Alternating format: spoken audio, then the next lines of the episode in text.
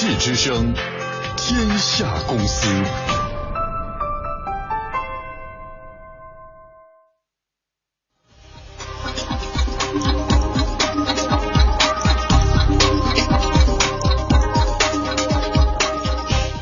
商业之道尽在天下公司。直播继续，我是徐强。大家好，我是凌云。大家好，我是经济之声观察员李欣。天下公司即将为您带来的是众人拾柴，人大毕业生上哈佛，学费也要搞众筹。国内众筹是不是有点泛滥？中国人民大学的毕业生吴俊东最近在网络上发起了一个众筹项目，吸引了不少关注。因为他表示要众筹自己上哈佛肯尼迪学院研究生的学费。吴俊东在做客一档网络脱口秀节目《纽约无战事》的时候介绍，之前呢他就听说过有人众筹学费的事儿，自己对此也很感兴趣，所以啊也就提前做了一番准备。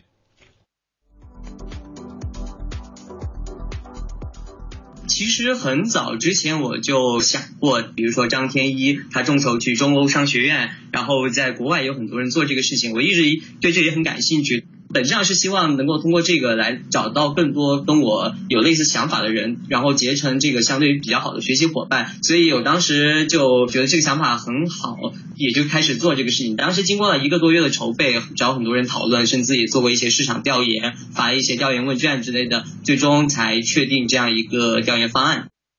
嗯。吴俊东介绍呢，按照吴俊东的众筹方案啊，自己众筹项目主要包括在自己哈佛学习的经历见闻以及哈佛求学的笔记。他每周呢会用一个小时给微信群里的投资人们来分享他在哈佛的体验和思考，再花一个小时和群里的投资者互动，回答他们的疑问。主要是三个价格，一个是笔记三十九，然后这个微信群九十九，还有一个套餐笔记加微信群加起来是一百二十九，总共四百二十个人左右报名，然后其中报三十九只买笔记的人只有不到十个人，将近三百五十个人都是买的一百二十九，然后也就是笔记和和微信群都要。嗯，没想到呢，他的项目上线短短三天的时间，居然就完成了。五万元的最初众筹目标。据了解，哈佛大学肯尼迪学院每年的费用，官方给出的保守估计是七万七千美元，折合四十八万元人民币。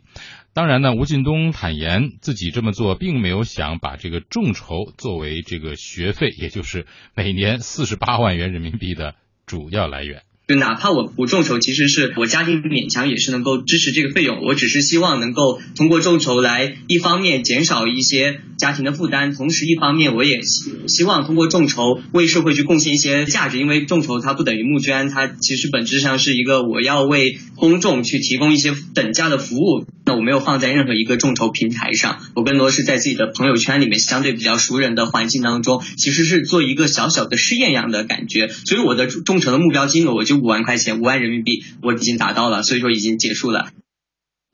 吴俊东强调啊，他众筹不是募捐，也不是公益。发起众筹的人呢，会提供给出钱的人等价的服务，本质上是在市场经济环境下的等价交换过程。自己想做的更多的是对求学经历的分享。不过，国内众筹网创始人张栋伟觉得，嗯，这种做法应该算不上真正意义上的众筹。在我们众筹网平台上，更多的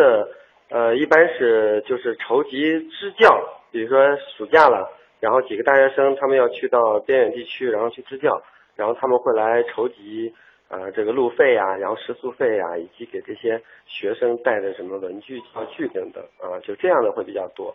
然后完全出于解决个人问题的，我们平台应该还没有。所以现在这个呢，首先是要先纠正一个观点，啊，就是他的这个行为实际是个集资行为。嗯，好，到底是众筹还是集资？怎么看啊？这位人大毕业生吴俊东的活动，先理清整体的判断。呃，我个人觉得呢，第一呢，这个首先众筹就是在一种新经济，特别是这个信息畅通的情况下的一种叫金融也好，叫社会创业也好，它是一种创创新的这种形式。那么直到现在，其实对众筹的这个定义也没有一个完整的这个定义，甚至在网上有很多，比如说对众筹。对非法集资，什么的这些争论，嗯。就是到底哎这种如何来界定啊啊哎这些其实理论上都没有一个统一的说法，只是现在有一般见就是你非法集资，就是首先你有吸纳公众存款的这种嫌疑，然后呢嗯。你是做货币经营，你比如说发发放贷款，然后呢你给投资人是承诺给他有这个投入回报，而且金额巨大什么的这种。除了这些叫物理指标的这个基础上，其他没有，所以呢，就意味着这个众筹呢，它只要符合几个条件，理论上就可以。首先呢，嗯。它是一种小额的，是这种那个，呃，按美国最早这个众筹平台出来之后，它的那个口号叫什么呢？叫众筹，嗯就是一种叫贩卖梦想的生意模式。它主要是针对这个艺术创作人的，就是说我想做一个小片子，我想画一个小画，那我自己没有这么多钱怎么办呢？小范围的，哎，这些人，那么我在在这个平台上，在某通过某些渠道获得了支持我这个项目的，我给他们提供等价回报是什么呢？比如我这个片子拍出来了，给他们了。给他们成为纪念品啊，或者我卖出去了，最后给他们这个均可。在这件事上，就是吴俊东这件事上呢，理论上我认为他是符合呃符合众筹的这个概念的，嗯它有出资人，嗯有项目，嗯有平台。只是它这平台是微信平台，嗯不是所谓的众筹平台。那众筹平台跟微信平台本质的区别在哪儿呢？它只是有些问题是什么呢？就在这个众筹的初期阶段，它有一个多样化的概念，因为众筹本身就具有一个叫多样化的特征。它只要是你有想法，你是人也好，是是就是自然人也好，是法人也好，是机构，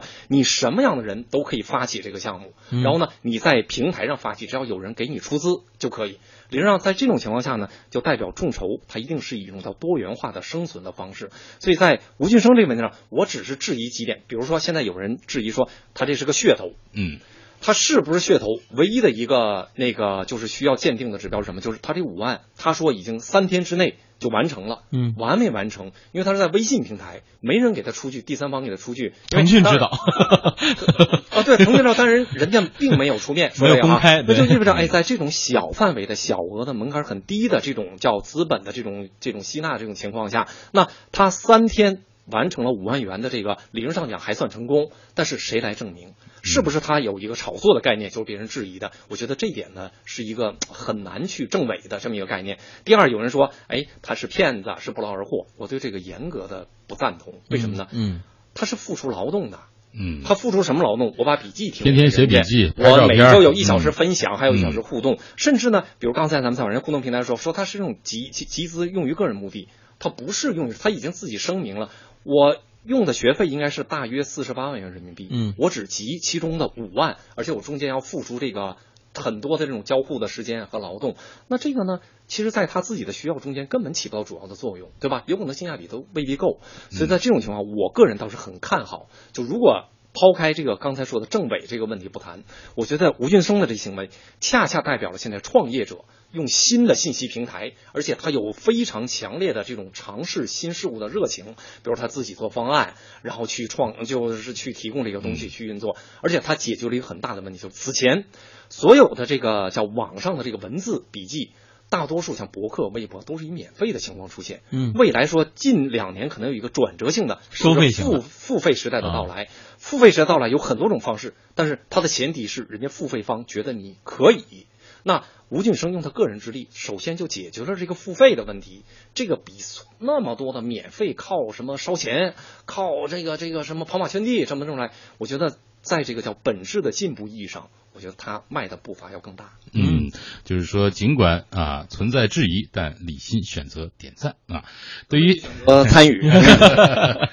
好啊，对于通过互联网方式发布众筹项目，并且募集资金的这种众筹方式，有越来越多的人目前呢选择尝试啊，比如说通过众筹的方式开发咖啡馆、开饭店啊进行创业，或者呢众筹拍电影啊、推手机视频、发布智能空气净化器等等。刚才我们李欣也说到了啊，众筹这个概念其实最早还是兴起于。呃，美国的二零零九年的时候，一个名叫 Kickstart 的众筹网站在纽约上线了，致力于支持和激励创新性的啊、创造性的、创意性的活动，可能跟艺术有关系啊。通过网络平台来面对公众募集小额资金，让有创造力的人呢有可能获得所需的资金来实现梦想。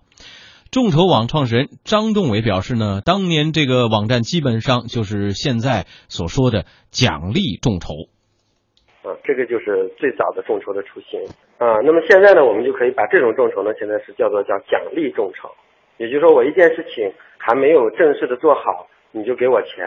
所以呢，我将来如果把这件事做成了，我给你的回报呢，啊，就会特别的呃物超所值啊，奖励你当年呃支持我。二零一一年七月，中国第一个众筹平台“点名时间”上线运营了，众筹模式也由此正式引进了中国。张栋伟介绍，国内众筹市场发展到现在，从学术上基本是可以分为四类啊，除了奖励众筹，另外呢还会包括股权众筹、债券众筹以及公益众筹。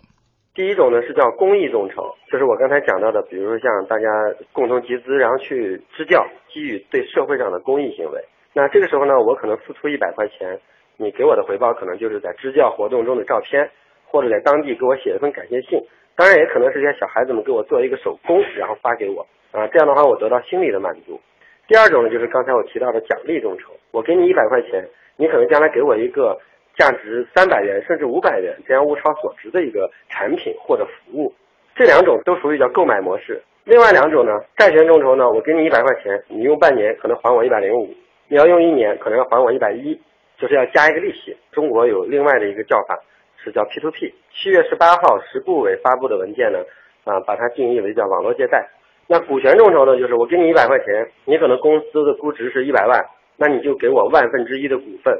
它都属于投资行为。嗯，张栋伟还说啊，几年来各种各样的众筹平台和项目创意也纷纷出现，也有不少巨头进入这个市场当中来，包括京东众筹、淘宝众筹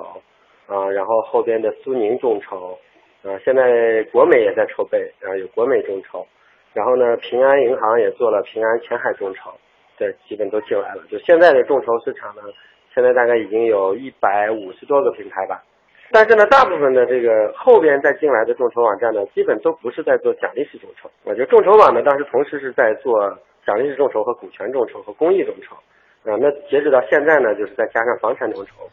嗯，呃，刚才我们说过这个这个面对质疑啊，李欣选择点赞啊。其实我更想特别知道的，你是否会选择参与，或者说是否以前曾经参与过？啊，理论上讲呢，这个我个人从来没有参与过，嗯，而且呢，我估计呢，在相当长一段时间内，恐怕也不会参与。为什么？嗯，原因呢，因为我觉得呢，这个众筹包括 P to P 这个平台的出现呢，某种程度上是因为目前这个居民，你像大类资产也好，个人存款也好，它的这个投资通道受到就是它的范围比较窄。嗯，在这种情况下呢，这些新的这个互联网的这个方式的出现呢，让这个很多原来门槛比较高的这个投资通道相对。变得门槛比较低，对吧？在这种情况下呢，这个投资的这个冲动，甚至某种程度上风险偏好超级高的这一批有这批特点的这种出资方，可能才会。在这个方面呢，花费一定的这个精力，或者自己就直接的就参与。我我明白您的意思了，就是说，呃，像这种股权啊、债券啊，就是投资型的众筹，您是不会参与。但是像这种公益型的，或者像这个小吴选择的这种奖励型的，有有没有可能？呃，支持他们一把。呃，理论上呢，就众筹给我的印象呢，还是有这么一个问题，就是什么呢？它相对这种自发性、小额、随机性会比较强。对，它的优势在于，就刚才我说到的，它其实是为创造性或者叫创意的这个未来为这个预预期。做投资，它的回报呢？资本方面的回报应该不是主要的，这是第一。第二个呢，现在的众筹有一个很大的问题，就是似乎规范性会有些弱。你比如像刚才说的小吴的这个问题，嗯，退出机制怎么办？未来出现纠纷怎么办？能不能退款？那么这些问题会比较复杂。那你没有这种冲动呢？你可以点赞，但是你未必亲身参与。好的，好，本时段我们带来的是众筹哪些事儿。